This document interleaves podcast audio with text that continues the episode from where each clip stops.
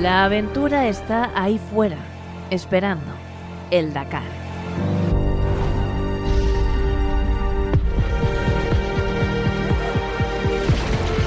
Bienvenido al Dakar gracias a la tecnología eléctrica de Audi.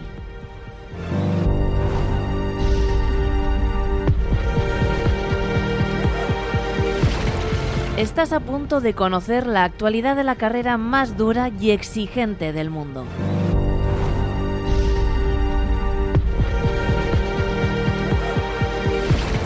El futuro es una actitud. Arrancamos.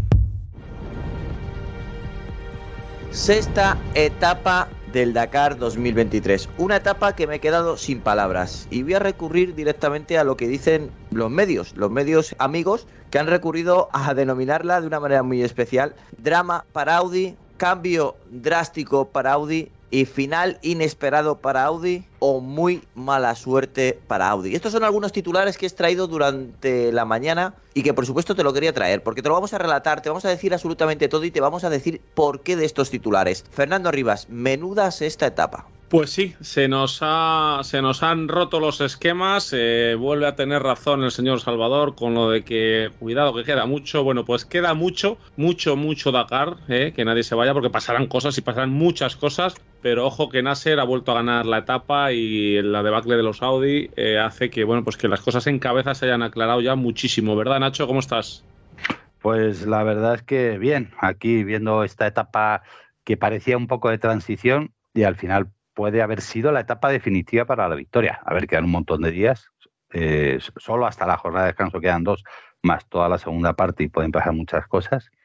Pues estamos hablando de máquinas que siempre se pueden romper, pero lo que es verdad es que Toyota lo tiene chupado con cuatro coches en cabeza y Nasser y Matthew con una hora y seis minutos sobre el segundo, pues para qué te cuento, una hora es mucho tiempo. Con una hora y pico de diferencia sobre el segundo, y nueve días por delante. O sea, va a ser un paseo, aunque Nacho, tú eres de los que nos has dicho que no sabe guardar la ropa Nasser, que es de los que tiene que salir a fondo y que con presión funciona mejor. ¿Puede ser un arma de doble filo? Sí, a ver, al final siempre puede haber una, avería. Acordaros que Peter Hansel eh, le costó ganar su primer Dakar porque se le rompió el coche a un día del final, llevando casi una hora al segundo. Es decir, que estas cosas eh, siempre pasan.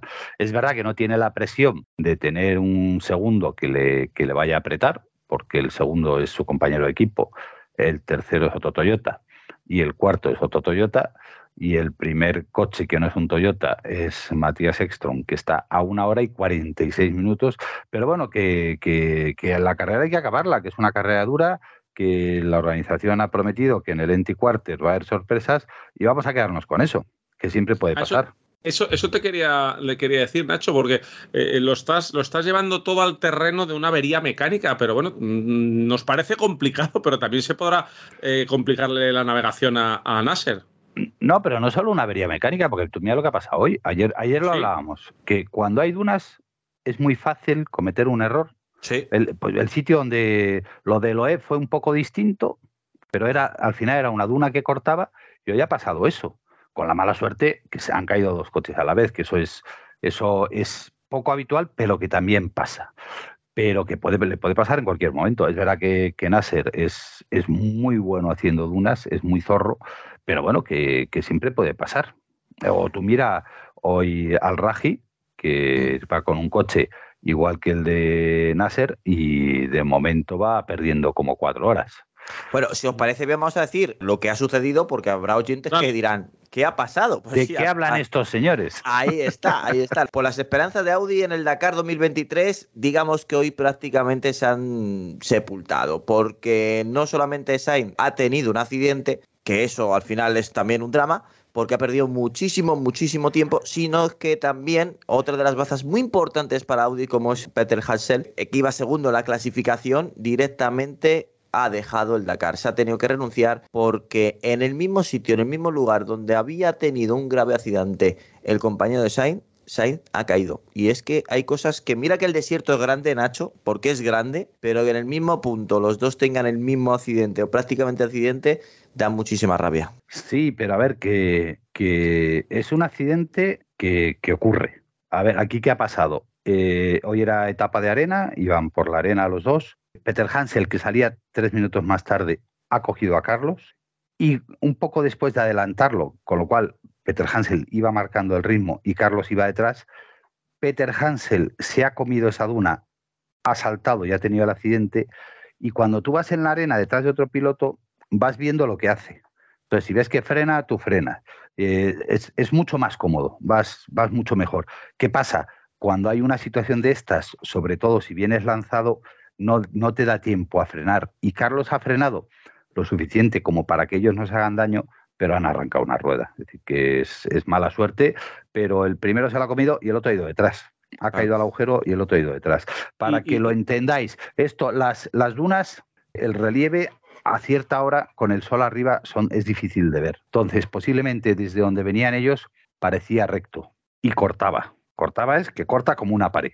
que como si va. Esas dunas que ves que, los coches bajan como si se estuvieran tirando por una cuesta a lo bestia, pues ha cortado.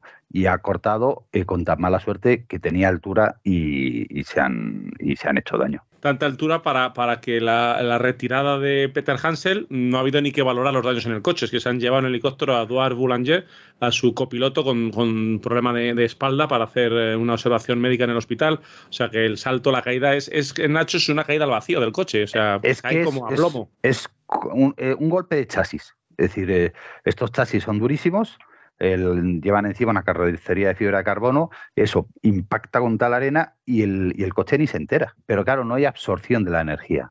Esa absorción se la llevan. Es, lo decíamos ayer, es como si te sientan en una caja, te atan en un asiento con un arnés y te tiran desde 5 metros de altura. Es que te tienes que hacer daño sí o sí. Eso pasa factura y lo que has dicho, la energía directamente a tu columna, a la columna del copiloto de Peter Hansel. Y creo que tenemos a nuestro compañero Diego Durruti directamente desde el Dakar desde Arabia Saudí. Bienvenido, Diego. ¿Qué tal? Buenas tardes. Estamos hablando posiblemente una de las fechas que jamás hubieran querido tener los alemanes de Audi. Y sin dudas, sin dudas, ¿no? Porque eh, suele pasar, ¿no? Que en, un medio de un Dakar eh, abandonen vehículos, ¿no? Pero que dos autos queden prácticamente fuera de la lucha por la victoria es, llamativo. Pero bueno, así son las carreras, bien lo explicaba Nacho, ¿no? Cuando uno sigue a, su compañero más que nada, le sigue las, trazadas, bueno, eh, el primero es el que se encuentra con la, la, gran sorpresa y el segundo por lo general es el que lo sigue y ahí están las consecuencias, ¿no?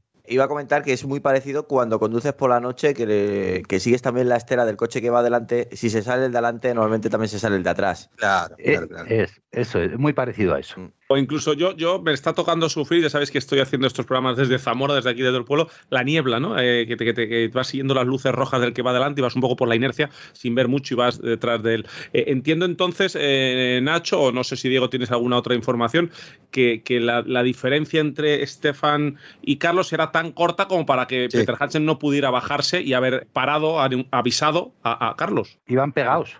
Iban pegados.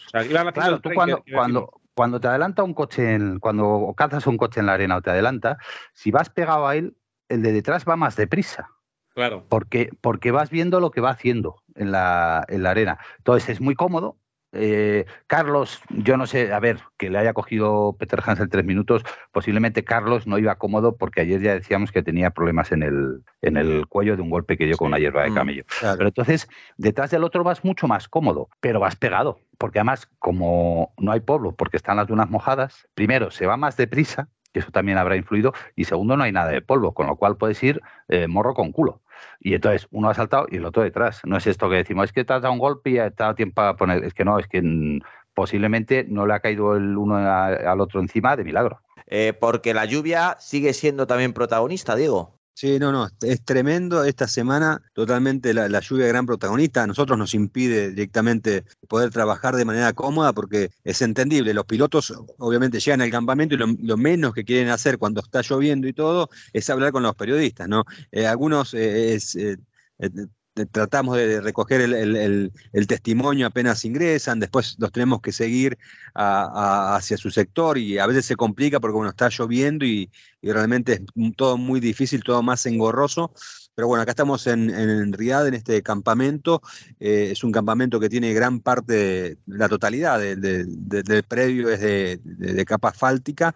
Eh, no es arena como en Jair, pero bueno, está tan roto que se forman ríos de agua, pequeños eh, riachos de agua, y también eso complica más, ¿no? Porque uno en ningún momento puede estar seco, o sea, porque tal vez no llueve, pero salís y ahora más que nada con la oscuridad y pisás un charco de agua y uno se moja todo, pero bueno, es, es prometieron, eh, me, causó gracia porque la, cuando se comunicaron que los cambios que iba a haber en las etapas, en las próximas dos etapas, eh, decían que bueno, la semana que viene iba a haber sol, así que esperemos que cumplan con la promesa. Pero tú de momento te has comprado unas botas de agua de última generación, me ha dicho un pajarito. Sí, sí, sí, así es, así es. Eh, lo, primero que hice apenas llegué acá al campamento fue tratar de conseguir eh, a las personas que tienen la parte de, limpieza del campamento y demás, le pedí dos bolsas de residuo eh, para ponerme en los pies. Pero bueno, ni siquiera con eso, Nacho, es tremendo la lluvia. El tema es que son chaparrones intermitentes, pero cuando se larga a llover, son 10 minutos de aguacero total, total, total. Impresionante. Nunca antes visto. Al menos yo, de las veces que he venido acá a Arabia, jamás eh, vi una cosa así. Eh, yo no sé cuál es el chamán de, de Nasser, pero lloviendo que le favorece estos accidentes a los dos Auris que le persiguen. Eh, el coche, la verdad es que no sepamos o no se ha llegado ninguna comunicación que haya tenido algún percance, algún pinchazo sí, pero bueno, todo el mundo pincha y poco más. No sé, yo me gustaría saber cuál es el chamán, pues para preguntarle, a lo mejor ya llegó tarde para la lotería. No sé, hay algo ahí que no me cuadra. Bueno, es la suerte del campeón. Sí, sí, sí. sí. coincido con Nacho. Coincido con Nacho.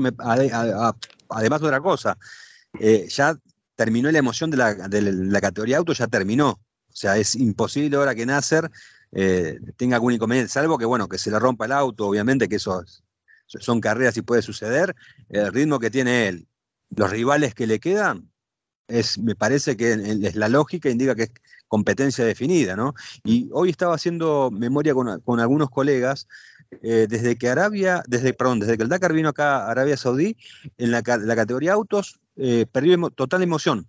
No hubo, no hubo grandes peleas. Siempre, eh, los últimos años, eh, siempre había, había varios candidatos que se iban cayendo o por problemas mecánicos o por problemas con la hoja de ruta, pero siempre que ganaba, le ganaba fácilmente. Sí, sí, ha, perdido esa, esa emoción ¿no? que, que venía trazando siempre Dakar y más, y más palo en este caso cuando, cuando Audi eh, este año pues con tres coches, ¿no? que las que pues, llevar un coche, dos coches, bueno, este año, eh, igual que el año pasado con Peter Hansel, Sainz y Extron, con tres coches es un palo más si cabe porque eh, da buena cuenta del, esfuerzo económico y de recursos que ha puesto Audi en el Dakar en esta época.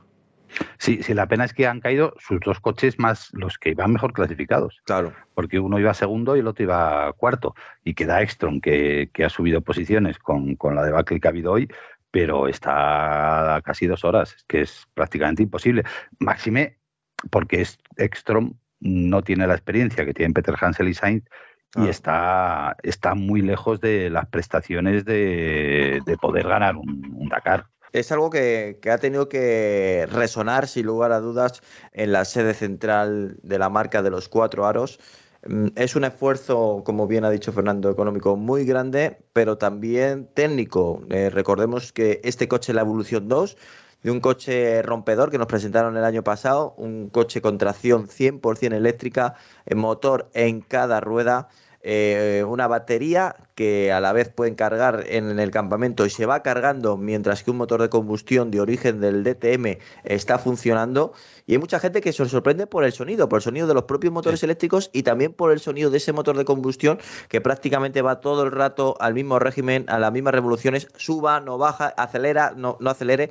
Y, la verdad es que es un coche, es un laboratorio andante que vemos que sí que funciona, pero como bien habéis dicho, para ganar también hay que tener la suerte del campeón. Sí, no, lo que, lo que les quería hacer el comentario es lo siguiente.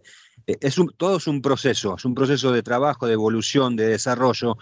Cuando volvió Peugeot, tardó en ganar. Eh, Volkswagen estuvo un montón de tiempo sin poder ganar. Toyota estuvo un montón de tiempo sin poder ganar. Es la lógica de evolución de esta carrera, no es que uno viene y ya, por más eh, eh, dinero que tenga y presupuesto, puede ganar a la primera o a la segunda.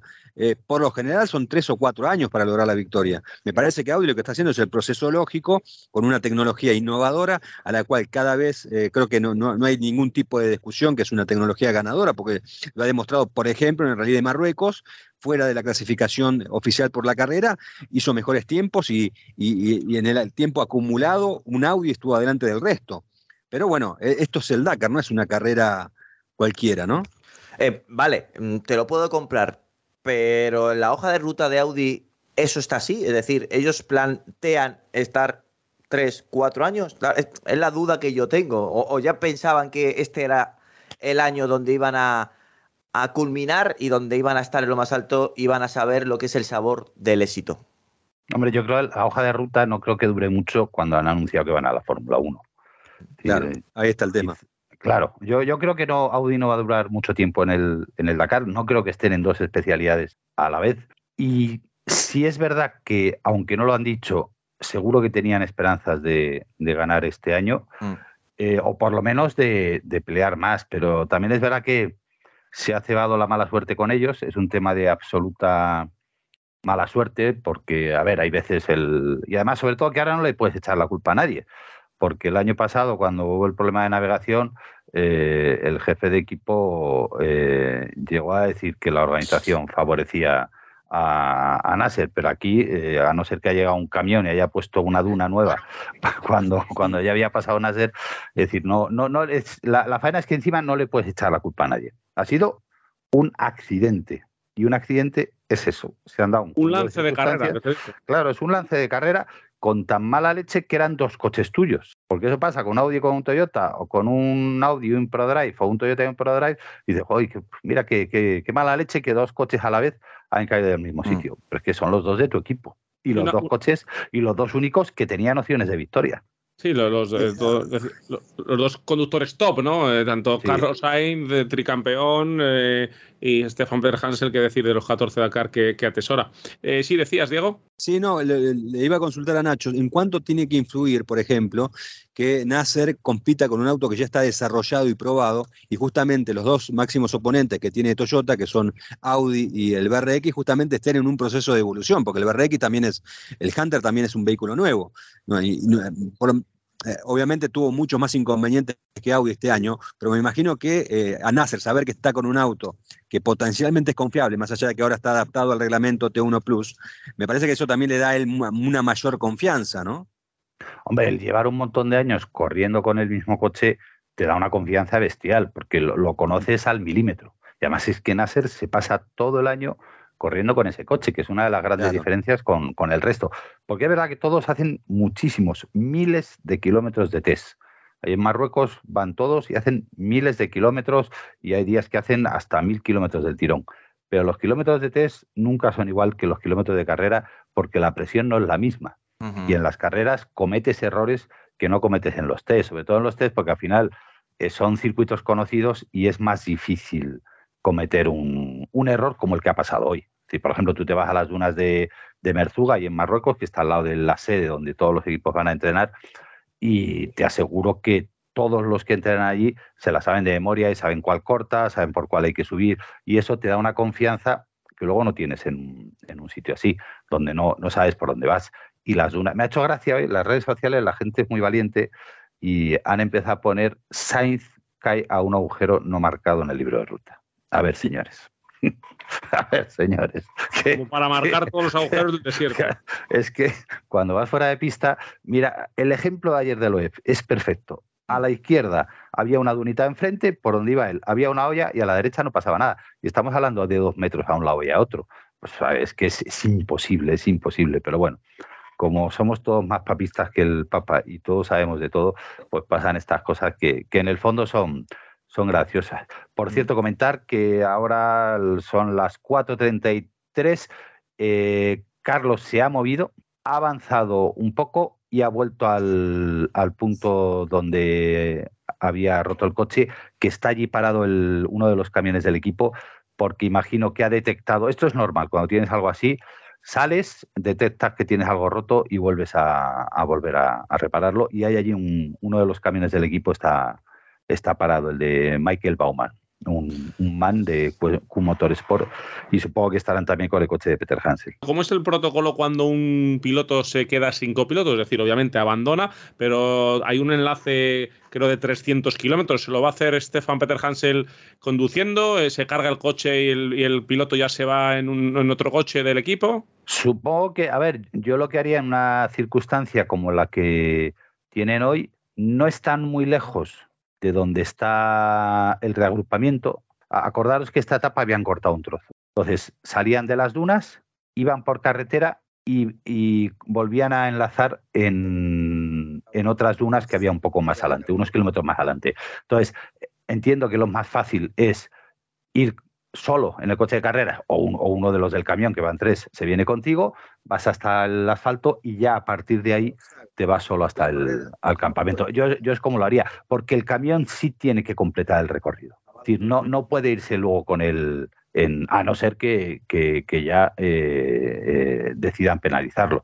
Pero bueno, si, si el coche está bien, aunque entiendo, porque he visto que el coche de Carlos Sainz tenía una rueda arrancada y sin embargo el de, el de Peter Hansel no. Estaba más entero. Claro, pero porque a lo mejor ha saltado más lejos y ha pegado de chasis con la panza, que es cuando te haces daño en la, en la espalda. Y a lo mejor han tenido que coger piezas de ese coche para, para el de Carlos y está un poco más roto eso. Pero bueno, que el coche sale de ahí seguro y están relativamente cerca de una, de una carretera, con lo cual es, es relativamente fácil. Si no, el, el, camión lo remolca sin problemas. Porque eso, eso, eso yo también lo he vivido muchas veces, ir remolcado por un camión por las dunas. Pero eso ya es decir prácticamente adiós al Dakar por el tiempo que, que pierde. No, no, no, no, Peter Hansel está fuera. Es decir, una vez que, fuera, claro, ya no se puede reenganchar. Es decir, una vez que uno de los dos se ha bajado del coche, mm. está fuera. A ver, podemos recordar el caso aquel de, mi buen amigo Miguel Prieto, que se quedaban atascados en un barrizal, el copiloto con los gases de escape eh, perdió el conocimiento, vino el helicóptero, se lo llevó y Miguel siguió solo eh, nadie se dio cuenta, llegó a la meta y, luego siguió en carrera. Y luego siguió en carrera, con lo cual lo que queda en otros tiempos. Ahora está todo un poco más, más, controlado. Más controlado. Sí, a ver, ahora hay cosas tan absurdas como que la FIA quiera penalizar a Carlos Sainz porque alguien le ayuda a cerrar la puerta. Eso es lo que iba a ir yo ahora. Eh, Eso me parece un poco absurdo y, y, que no se investigue, por ejemplo, que Loeb, un coche de prensa, le puso de pie. Ya está, con eso lo he dicho todo. Pero bueno, como las federaciones son como son, y, a veces hay comisarios, que no todos, que hay comisarios que son maravillosos, hay comisarios que quieren ser más protagonistas que nadie, pues hacen estas cosas para llamar la atención. Porque lo que, ha, lo que ha dicho Nacho es que están investigando y han abroncado a Carlos Sainz Jr., al hijo de Carlos Sainz, eh, por cerrar la puerta a Carlos. Por ayudarle sí, eh, sí, se ve que estaba en el sitio donde rompieron, el, tuvieron la avería el otro día y cuando acabaron, pues le ayudó a cerrar la, puerta. Eh, ya me dirás qué ayuda es esa. Y sin embargo, se ve perfectamente como un coche de prensa eh, ayuda a Loepa, que a ver, que es que, que es que eh, eso son cosas, es decir, cuando es, es parte del espíritu de la carrera, el buscarse la vida para poder continuar. Claro. Eh, es que es, como absurdo. Hay veces que los. El, problema es que es, es, como en la vida, que se hacen tantas normas para que todo esté regulado que a veces las normas son tan absurdas como eso. Como que porque un tío te cierre la puerta te puedan echar de un Dakar. Pues son cosas surrealistas que pasan en el Dakar, que verdad es que hay gente que quiere ser más protagonista que la propia acción o anécdotas o situaciones que están sucediendo en el Dakar, pero bueno, eh, también hay que comentarlas y también las comentamos aquí en Auto FM, por supuesto, porque también es historia viva del Dakar 2023 en este caso. ayer estuvimos hablando largo y tendido sobre el tema de la lluvia. Hoy ha dicho Diego que no es que llueva, es que caen chaparrones. Y tú eres un defensor, Nacho, que dices que llueve en el, en el desierto de vez en cuando. Pero es que yo soy muy cabezón y te digo que esto no es normal. Hombre, no es normal. Es decir, llueve poco, pero a ver, es que llueve poco, pero cuando llueve, llueve un montón. Eh, hace 15 días o 20, en el puente de diciembre, también llovió en, en las dunas de, de, Marruecos. Es decir, estas cosas, incluso alguna vez ha nevado o ya ha granizado, estas cosas pues pasan. Y lo, si lo que pasa es que cuando decir, no llueve eh, despacito y mojando el terreno, como nos llueve torrencialmente, ya soy Diego, es que cuando llueve parece que tiran cubos desde arriba, si llueve a mala leche. Sí. claro, pasa lo que pasa, que se lía, se lía mucho. Para ustedes del próximo año, yo creo que Audi va a buscar eh, literalmente días de lluvias en el desierto. ¿eh? Lo van a hacer en Galicia. Bueno, pero si al final, a ver, lo que es verdad es que luego eh, cuando pasan estas cosas, pasan para todos. Decir, yo creo que eh, Audi no, o, ProDrive no ha sido la lluvia lo que les ha eh, lo que les ha hecho perder el, el, Dakar, que todavía no lo han perdido, es decir, todavía tienen, tienen opciones porque tienen coches en, en carrera y hasta el rabo todo es toro. Eh, han sido más las, las circunstancias de carrera, primero los pinchazos, ahora unos accidentes, pero bueno, eso, eso no tiene nada que ver con la, con la lluvia. La lluvia es más es, ha sido peor para todo el tema de asistencias y para la gente que está en el campamento, que, no puede trabajar a gusto, que una vez en carrera, que realmente ha simplificado el trabajo a, los equipos, porque acordaros que ayer lo comentaba Carlos Sainz, que como están mojadas, puedes mantenerte más cerca del de delante porque no hay polvo. Y se ve, y, se ve mucho mejor y todo esto que ha ocurrido, no nos olvidemos, en una etapa que ha sido recortada en 100 kilómetros, ¿eh? o sea que en 100 kilómetros menos la cantidad de cosas que han ocurrido me hace, me, hace resulta curioso, ¿no? Eh, eh, leer un, un, tuit que, ha puesto, que has puesto, Nacho, hace unas horas, en el kilómetro 84 de carrera, ¿no? Peter Hansel el primero, a 8 segundos sobre Sainz y Alatilla que venían empatados. Ese es el ritmo y así va la carrera, ¿eh? Sí, sí, al principio iban súper, súper, súper pegados. Luego han empezado a separarse un poco y sobre todo Carlos ha empezado a perder algo de tiempo y, ya hasta que hasta que de pronto se han, se han parado. Pero bueno, y luego también eh, no hay que olvidar, no, es decir, no solo han sido, es decir, es que Nasser no solo ha tenido la suerte, entre comillas, de que los dos Audis eh, se hayan quedado fuera, es que otro de sus principales rivales, que era Al Raji con un Toyota, se ha quedado parado poquito después del sitio donde se han quedado los dos Audi con un problema en el diferencial trasero que ha podido solucionar, está ya en marcha, pero era lo suficientemente grave como para no poder repararlo ellos mismos y ha perdido algo más de, cuatro horas, que eso es muchísimo tiempo. Mucho tiempo. sin, lugar, sin lugar a dudas, esta sexta etapa ha sido un día negro para Audi. Em, en el Dakar, en, Arabia, eh, en el kilómetro 212, en el 212 es lo que ha sucedido esa, ese casi choque entre Peter Harsen y Sainz, que a Peter Harsen, por ya no propiamente dicho por el propio coche, por defecto, por, por el golpe que haya, que haya causado en el coche, haya tenido que dejar el Dakar, no ha sido por eso, sino porque ha sido tan severo el golpe que el copiloto pues eh, la han tenido que evacuar y a tener asistencia médica. Y Sainz es que ha arrancado literalmente una rueda, porque es que cuando pasa las primeras imágenes y vemos la rueda ahí encima de la arena, se me ha hecho un nudo en la garganta y he dicho, no puede ser. Posiblemente ha sido mucho más duro el golpe de chasis que un golpe de rueda que al final cuando estás arrancando la rueda ya estás perdiendo energía del, del impacto. Efectivamente, y te, decía que un tremendo porrazo como para arrancar una rueda eh, se lleva materiales dentro del coche, eh, Nacho, como para poder, pues transmisión, palier, todo, todo eso. ¿Es, un, es, posible poder continuar? Hombre, eh, por eso ha tenido que esperar al camión, porque yo entiendo que cuando arrancas una rueda rompes partes que necesitan soldadura o decir, no es tan fácil ya de reparar. cuando pasa algo así ya es, es una cosa, es una avería mayor es una avería mayor, no es que no, es que hayas pegado un, pinchazo o que hayas roto un trapecio como pasó el otro día que lo puedes llevar. Aquí ya imagino que ha afectado al, a los soportes del chasis. Vamos a, hablar, si queréis, de los del resto de, coches de españoles que hay en, carrera. Nacho, los tienes por ahí controlados. He visto a, Cristina, a Checa, que, que van ido llegando y que Gerard Farrés también en cuarta posición de su categoría. Y Checa, Checa parece que hoy no ha tenido problemas, ya le tocaba una etapa sin, sin problemas y, ha conseguido entrar en el puesto 24. Vamos, si quieres, Nacho, antes de que nos cuentes al resto, vamos a escuchar a Carlos. Venga. Bueno, hoy etapa 6, la verdad muy satisfecho porque ha sido la primera etapa que no tenemos ningún problema. Es la etapa que me encuentro mejor con el coche. Yo creo que me han pasado los reyes, me han dado el coche que me gusta. Y la verdad es que nos, hemos pasado muy bien. Ha sido una etapa muy rápida. Hemos surfeado muy bien las dunas. Eh, nos hemos encontrado de todo tipos. Y la verdad es que toda arena donde teníamos más, un poco más de problemas, pero creo que lo hemos aprobado y lo hemos pasado con, con nota. Así que muy satisfechos. Nada, muy contentos como dice Carlos, a un gran ritmo, hemos salido desde atrás de los problemas de ayer y nada, hemos ido remontando posiciones, uh, no hemos cometido errores, al final Carlos ha sacado el toro, la bestia de verdad. Hoy. Hemos sacado a pasear, nada, sí. Hemos atacado fuerte, pero con seguridad y contentos, ahora ya remontando posiciones y pensando ya en la etapa de mañana. Disfrutando de la velocidad y de las etapas, tan dura como bonita. Chao. Bueno, pues ahí escuchamos, Nacho, a Carlos Cheque y a Mar Solá, puesto 25 hoy con ese coche del equipo Astara, 29 de la cabeza.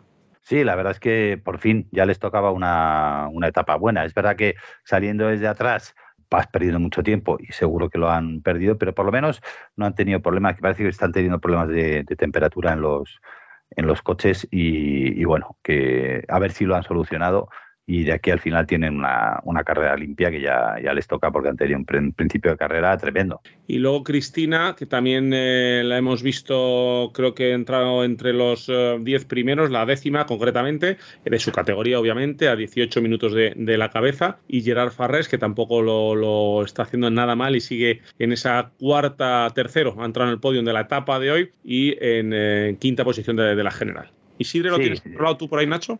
Gerard se mantiene eh, quinto y Cristina baja una, posición porque la, ha adelantado Chaleco López. Pero bueno, sigue ahí en la, en la pelea. Se ve que tiene algún problema de, de consumo en el, en el, vehículo, se calienta y, le, gasta de más.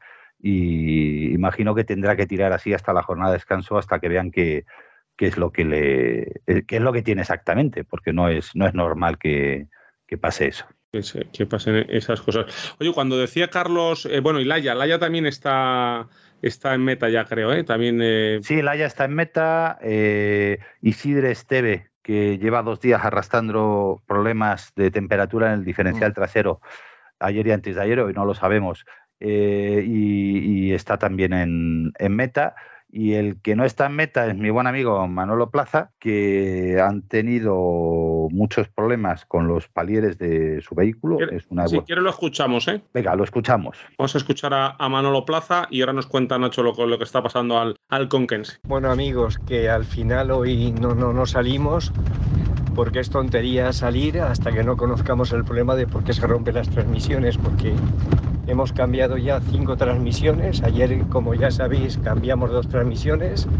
Se volvieron a romper siempre la misma y del mismo sitio. O sea, no es el palí, es la homocinética. Entonces, hoy vienen los ingenieros de SADER a ver si averiguan el por qué se rompe justamente esa y porque las nuestras son distintas al resto de los coches que, que nos rompen. Esta es como una evolución que al final ha ido para mal, pero no se sabe el motivo exacto de por qué se rompen. Unos dicen que es corta, otros que es larga, otros que la bola lo escupe la grasa, pero vamos a intentar averiguar el porqué y si averiguamos el porqué mañana salimos y si no aquí hemos terminado por desgracia porque más por nuestra parte no se puede hacer y asumir más riesgos con los adelantamientos que estamos haciendo, incluso por la noche, bueno, ya, ya os contaremos más detenidamente, no, no merece la pena. Un abrazo para todos. Problema con las transmisiones, curioso. Sí, Nacho, ¿no? eh, esto, es, esto es de ayer. La etapa de ayer decidieron no salir porque el, se les rompe siempre el. Este coche es de dos ruedas motrices, es un buggy y se les rompe siempre el palier trasero derecho. Cada día lo tienen que cambiar y, y, continuar, pero se rompe así hasta cinco veces. Es una evolución que han hecho al, al coche y entonces ayer estuvieron viendo a ver qué podían hacer. Hoy tampoco han vuelto a, salir porque al final, ¿qué han hecho? Han quitado la evolución y han vuelto a los palieres que llevan todos los demás coches del, equipo y parece ser que hoy he, estado hablando con ellos hace un rato que ya se iba bien y mañana van a salir otra vez a carrera, pero ya con, los palieres Evo 1, porque los Evo 2 han dado muchos quebraderos de cabeza. Algo debe estar mal diseñado y, y, no se va a solucionar. Es que además cuando pasan esas cosas es cuando hay una pieza que está mal parida es que te, te, te da la carrera y es que se le rompía todos los días, con lo cual, eh, claro, cuando estás por dunas, tal, no sé qué, es, es, una faena. Y es verdad que estos coches que van unos autoblocantes tan bestias, puedes funcionar solo con un, con un palier, pero vas perdiendo mucho tiempo, lo vas pasando mal, es, te vas Oye, Nacho. Y, cuando, cuando decía de broma Carlos Checa que hoy le ha salido la etapa bien porque ya los Reyes le han traído el coche que él quería, eh, en, la sucesión de etapas los pilotos van reglando mucho el coche. Se llega al, Dakar, es una vez al año, con los deberes hechos, con el coche arreglado a gusto, o, van cambiando mucho el setup según se van encontrando. A ver, depende un poco de los test que hayas hecho. Si has hecho muchos test, el coche que llega al Dakar está, está perfecto. Yo creo que en su caso eh, debían tener algún problema con la, con la temperatura, que creo que eso es algo habitual en los coches que utilizan biocombustibles. Y ya por lo que se han conseguido eh, solucionarlo y, y ya van bien, en su caso. En otros casos, como es el de Manolo, es un problema de que alguien ha diseñado mal esa pieza y, y no tenía solución. Eh, se ha vuelto a la anterior y ya está. Y cuando dejas de correr una etapa, eh, el Pues te- total, ¿cómo, cómo, cómo pasa? No, te, es decir, ahora se ha hecho una. Antes te habrías quedado fuera de carrera. Por eso antes era tan difícil acabar el Dakar, porque a la que una a la que un día lo hacías mal, tú tenías, es decir, podías seguir en carrera siempre que llegases a tu hora de salida al día siguiente. Decir, tú, según sales a una etapa, ya tienes hora de salida para el día siguiente. Mm. Y ese es tu límite para hacer la etapa. Antes era así. Y había gente que, hacían- empalmaba. hacían- y había gente que empalmaba. Es más, si tenías problemas, te ibas, hacías la salida y volvías al campamento, desayunabas, te duchabas un poco, tal, no sé qué, y luego continuabas. O reparabas el coche y luego continuabas. Es decir, perdías ya tiempo de ese día descansando un poco o reparando el, el coche. Era lo de la bola de nieve esa que decíamos, era, era tremendo. Ahora no. Sí. Ahora, si tú eh, has fallado un día, entras en lo que llaman Dakar Experience, que es que puedes continuar en carrera, pero ya no sales en la, en la clasificación. ¿Qué pasa con esto? Puede pasar, como pasó el año pasado con Seth Quintero, que corría en el equipo de Cristina Gutiérrez, que el primer día abandonó y luego eh, ganó todas las etapas en su categoría, en el T3. Entonces, claro, eso en teoría rompía el récord que creo que tenía Batán en- de mayor número de etapas ganadas, pero es que tampoco es justo. Es que no tiene nada que ver. Pero bueno, ahora te puedes reganchar. Es más, si miráis en las clasificaciones, hay un montón de pilotos que tienen un- una X y esos son pilotos que están reganchados. Y ahí están, españoles están eh, Ramilo, está Manolo Plaza y está también Sergio Vallejo. Sergio Vallejo, que ayer hizo un trabajo genial quedándose con, con Laia y no, no tenía por qué hacerlo y lo hizo, se quedó con ella, eh, ayudó a reparar el coche y luego hizo toda, la acompañó toda la etapa y gracias a eso Laia está en carrera, con lo cual chapó, un aplauso porque eso es el, el verdadero espíritu del Dakar, que no todo el mundo lo hace. No, o, lo desconoce o no lo quiere conocer. Eh, ¿Queda alguna, algún testimonio más, Fernando? ¿O vamos a hablar con el tema que tenemos pendiente de ayer? Pues si queréis damos la clasificación de motos, por cerrar el tema motos, y vamos con, con Nacho y nos hablamos un poquito de lo que ayer quedamos con él, ese eh, navegar, el tema del fuera pista, el navegar, ¿a cómo era Nacho? ¿Navegar a Cap? Navegar a Cap, navegar a Pues Cap. ahora, ahora lo hablamos, vamos a decir, bueno, que sigue eh, Joan Barrera siendo consistente y sin perder comba con los favoritos. Un Joan Barrera que en esta etapa ha sido cuarto, apenas a dos minutos de la cabeza, eh, con el Luciano Benavides, el hermano de Kevin, el argentino, con la Gusbarna como ganador de, de la etapa. Lorenzo Santolino ha sido décimo tercero en esta etapa y la general pues sigue Skyler House con la Husqvarna eh, líder, Toby Price y Kevin Benavides con las KTM segundo y tercero, eh, pero eh, bueno, tenemos a John Barrera cuarto, a 10.57 de la cabeza y a Lorenzo Santolino en el puesto 12 a 37 de la cabeza. La mejor noticia en motos es que 25, 25 minutos separan a los 10 a los 10 primeros. Si queréis escuchamos a Lorenzo Santolino y con esto cerramos el tema el tema motos. Buenas, ya estamos al final de la etapa 6. La verdad que una etapa que me lo iba pasando muy bien. eh, pistas rápidas con algunos cordones de dunas pequeños, eh, bastante fluidos. La verdad que bastante cómodo, bastante divertido. Pensaba que el ritmo era un poco más alto, pero no, era del todo bueno. Bueno, eh, respecto a los primeros. Eh, la verdad que luego en el refueling me ha cogido Luciano Benavides y, yendo con él pues eh, he podido ir a un ritmo más alto con bueno al final hay muchas zonas con poca visibilidad y yendo detrás de alguien pues siempre tienes más confianza y puedes aguantar más el gas y eso me ha permitido un poquito mejor, aunque bueno, el ritmo era demasiado alto y los últimos kilómetros le, he perdido la referencia. Pero bueno, así contento, un día más sin, sin sobresaltos. Eh, seguimos con la moto en buenas condiciones, el equipo está trabajando bien y físicamente hoy ha sido un poco más fluido, un poco más relajado en ese sentido, no había, zonas en las que podías eh, estar un poco más tranquilo en las pistas sobre todo y, bueno, pues en ese sentido la verdad que, que se ha agradecido el día de hoy. Bueno, pues eh, nada más, ahora 300 kilómetros de enlace hasta, hasta Riyadh, creo. Bueno, pues dos cosas me quedo yo con lo de Santolino, Nacho, Antonio. Una, eh, lo que nos decías, Nacho, cuando vas detrás de alguien puedes mantener un poquito más el gas. Nos ha dicho igual que no lo estabas contando tú. Y luego nos habéis dado cuenta con qué tranquilidad dice, nos quedan 300 kilómetros de enlace y ya terminado en una moto de enduro con esos asientos, con esa comodidad. Increíble, ¿eh? Pero a él le ha salido bien. Eh, seguir a una persona. Sí, sí, sí. Sí, a ver, si, si, si, sigues a uno que va bien, pues siempre te sale. A ver, es que eso es lo, suele ser lo normal. Lo que no es normal es que sigas a uno que, que, que luego da un salto en un sitio donde no, donde no se debe. Pero bueno, también puede pasar. Y luego lo de los enlaces es una de las cosas del, del Dakar que, que son. Es que, claro, tú eh, te haces 400 kilómetros de especial y luego tienes 300 de enlaces eh, por la. Hombre, las carreteras de allí deben ser bastante rectas pero, pero son 300 enlaces. Yo me acuerdo en África, encima, la mayoría eran en tierra, con lo cual tenías otra etapa cuando, cuando terminabas. Pero bueno, es el, es el Dakar, es hacer muchos kilómetros y, y para eso van. Nacho, vamos entonces al tema que nos dejaste ayer con muchas ganas de saber un poco, que nos cuentes un poco qué es lo de navegar a CAP, qué, qué, significa eso de, de ir eh, navegando fuera pista. Cuéntanos un poco.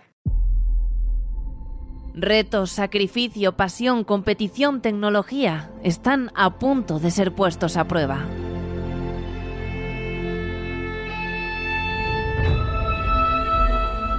Vive el Dakar junto a Auto FM. Análisis, entrevistas, anécdotas, historia, protagonistas de la carrera, expertos y conexión en directo con Arabia.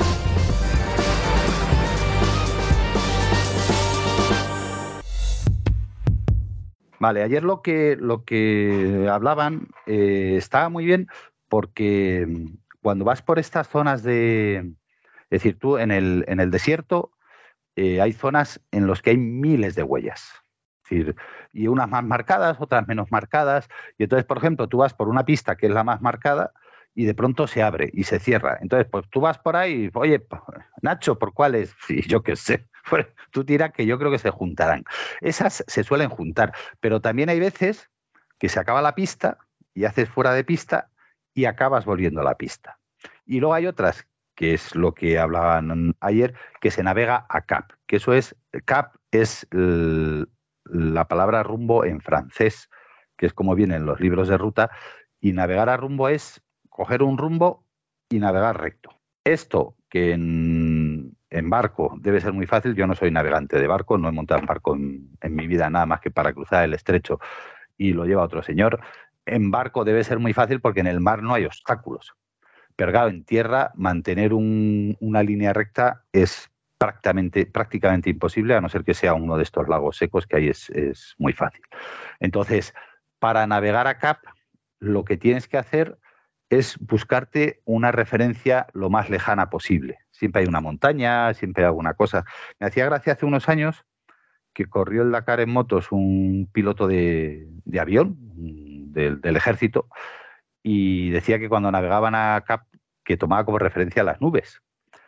Y a, a mí que me perdone, pero eso en un avión se puede hacer porque vas muy deprisa, pero claro, en un coche, como haya viento, a la que has hecho 500 metros, la nube está, claro, la nube está en otro sitio, con lo cual eh, te está cambiando el, rumbo. No ganó el ese piloto, ¿verdad? No, no, no, no. Entonces tú te tienes que buscar una, referencia lejana para ir navegando lo más recto posible, teniendo en cuenta que, por ejemplo, si vas por dunas, la referencia cuando bajas la vas perdiendo y cuando subes la vuelves a coger. Es decir, es, es tienes que mirar muy lejos para, para poder ir lo, más recto posible. Y eso, y buscarte referencias en el, en el terreno. Esto, dicho así, es eh, relativamente fácil, luego cuando tienes que hacerlo es más complicado. Lo normal que es que cuando llegas donde acaba ese, esa navegación a rumbo, te hayas ido un poco a la derecha o a la izquierda, con lo cual, si por ejemplo llegas a una pista, tienes que tenerlo en cuenta que si has llegado pronto, el próximo parcial va a ser más largo y si has, te has ido a la izquierda va a ser más corto. Es decir, lo tienes que tener. Cuando vienes navegando a CAP, más importante que donde llegas es la siguiente casilla porque no te va a coincidir el, parcial. Todo es, tiene trucos, pero bueno, que es, es fácil y es, es divertido. Ya lo probamos un día si queréis. Sí, sí, sí. Yo me apunto.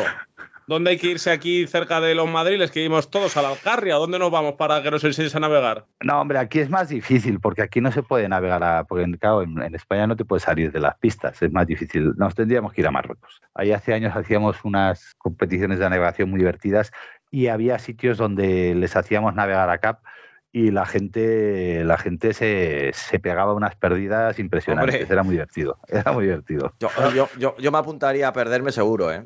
Divertido para, pero, para ti, ¿no? que estaba si, los tracks. Si al final en el Dakar todo el mundo se pierde. El secreto no es no perderse, que ya ha habido uno que ha hecho el recorrido para intentar que te pierdas. Igual que lo hacen difícil para que los pilotos tengan problemas, lo hacen difícil para que los copilotos tengan problemas. Y lo hacen para que te pierdas. El secreto es A, saber que, que te has perdido y B, encontrarte lo más rápido posible. Y ahí está el secreto. Mira, hoy lo decía Loeb, que ha tenido varias pequeñas pérdidas pero si son pequeñas no pasa nada. Importante, ¿eh? Muy interesante y hay que tomar nota. Tenemos que juntar a todo el equipo de AutoFM y hacernos un, hacer un plan B, que es lo que monta Nacho con su empresa de, eventos, de viajes, eh, esos planes B de vacaciones en, en Marruecos, Antonio son geniales y la verdad es que no solamente aprendes, que aprendes, sino también pues eh, es una, una, anécdota que te queda pues, para toda la vida y que lo puedes comentar en cualquier momento. Son esas cosas que siempre gusta recordar, sin lugar a dudas. ¿Qué os parece si hablamos sobre la etapa de mañana? Hacia una nueva era, movilidad sin emisiones.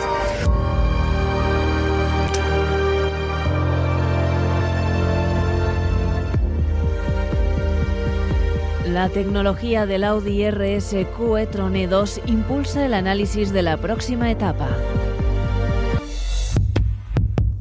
Pues vamos a hablar de la etapa de mañana y yo estoy hecho un mar de dudas, no por la lluvia que está cayendo, sino porque como ha habido tantos cambios, yo tengo la etapa séptima, pero claro, la original. Sí, mañana, mañana hacen la etapa 8. Claro. Es decir, hacen la cronometrada que se iba a hacer el día 8.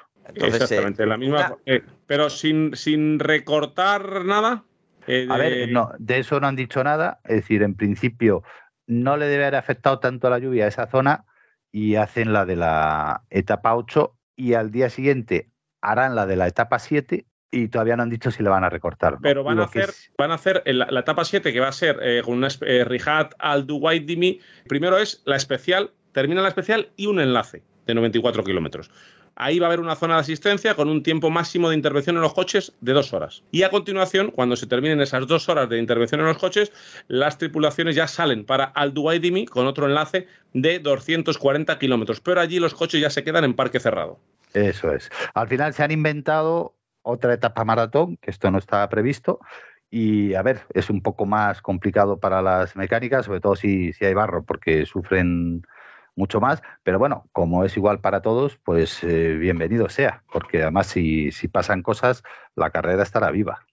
Estará viva la, carrera, pero todo esto viene, pues si no nos has escuchado en el episodio de ayer, que te lo recomendamos, aunque ya se ha pasado, porque hablamos un montón de anécdotas, de singularidades del Dakar, cosa que siempre es genial, es que ha habido por la climatología adversa ha habido cambios, ha habido cambios drásticos y con ello pues han tenido que cambiar estas etapas y esta etapa 7 es la que debía haber sido la etapa 8 si no hubiera habido el diluvio universal en Arabia Saudí. Entonces, pues esos cambios eh, ni favorecen ni trastocan lo que iba a ser al final eh, la carrera en sí del Dakar y menos en estos casos cuando ha habido la debacle que ha habido, la gota fría que ha caído en Audi con la mala suerte de ese casi choque de sus dos eh, titulares en, el caso de la carrera del, Dakar. Bueno, pues mañana lo comentaremos y, lo veremos. Una especie de maratón que cuando suceden estas etapas eh, siempre puede haber un susto, porque son etapas muy largas.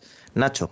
al final estás juntando dos eh, etapas seguidas con, con poca asistencia entre medias con lo cual los coches sufren más. Y si los coches sufren más, pues mira, si hoy ha habido coches que se han roto, como el caso de Al-Raji, pues le puede pasar a, a Nasser y le da un poco de interés a la carrera. Yo no deseo el mal a nadie, pero la magia del Dakar está ahí para todos, ¿eh? Es que quedan nueve etapas. Eh, esperemos que pase algo, por lo menos la categoría de coches. Ojo, que nos estamos, Sí. nosotros somos un programa muy de coches, nos centramos mucho en los coches. Hemos hablado de que en las motos en, en 20 minutos están los 10 primeros, pero en coches sí que por favor ocurra algo, porque ojo, eh, este- el que escuche este programa parece bueno que está todo decidido, pero es que quedan nueve etapones del Dakar. Y que por supuesto puedes seguir aquí. Nosotros no paramos, nosotros en la radio seguimos con los micrófonos abiertos, comentando, analizándote todo lo que suceda en el Dakar 2023. Y por supuesto, insistimos, Sainz sigue, sigue atrás, pero sigue. Y que bueno, que el misterio del Dakar, quién sabe. Eh, yo no digo hasta aquí hemos llegado, porque hasta el rabo todo es toro. Si os parece bien, nos vamos con la seguridad.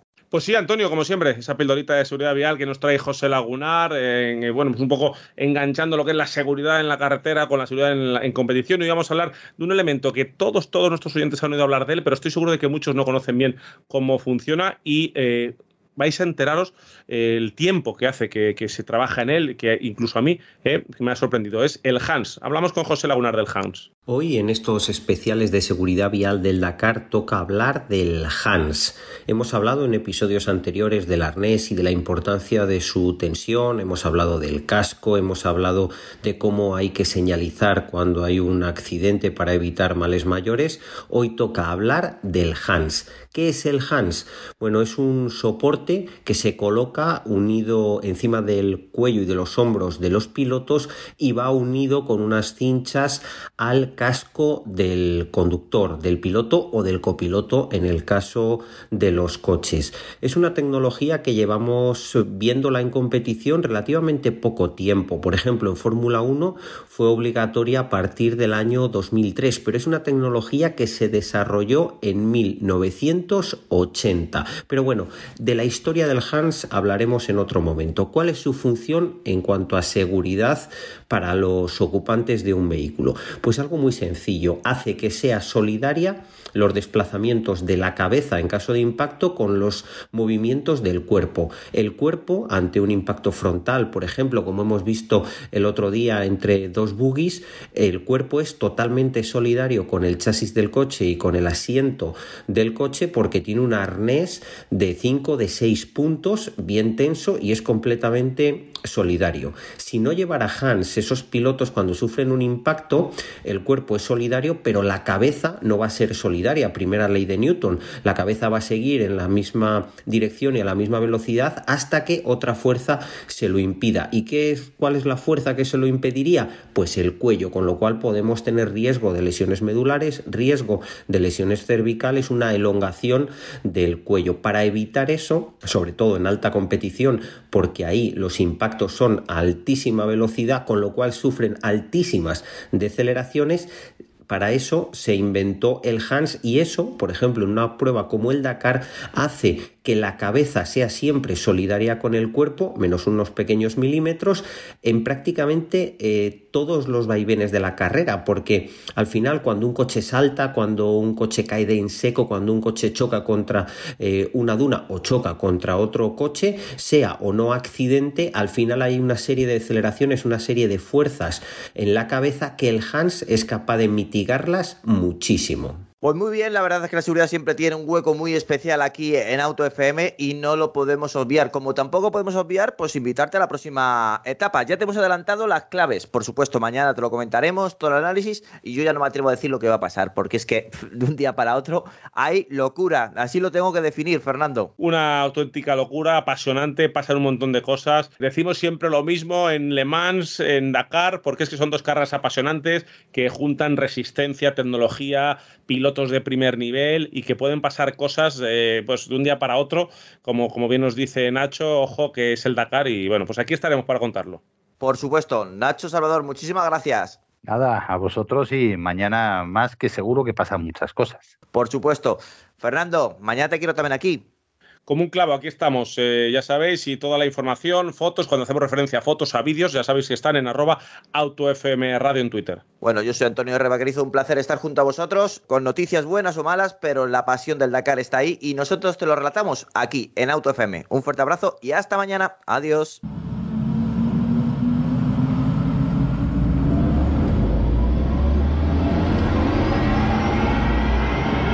Te esperamos en la próxima etapa del Dakar 2023, la carrera más dura del mundo.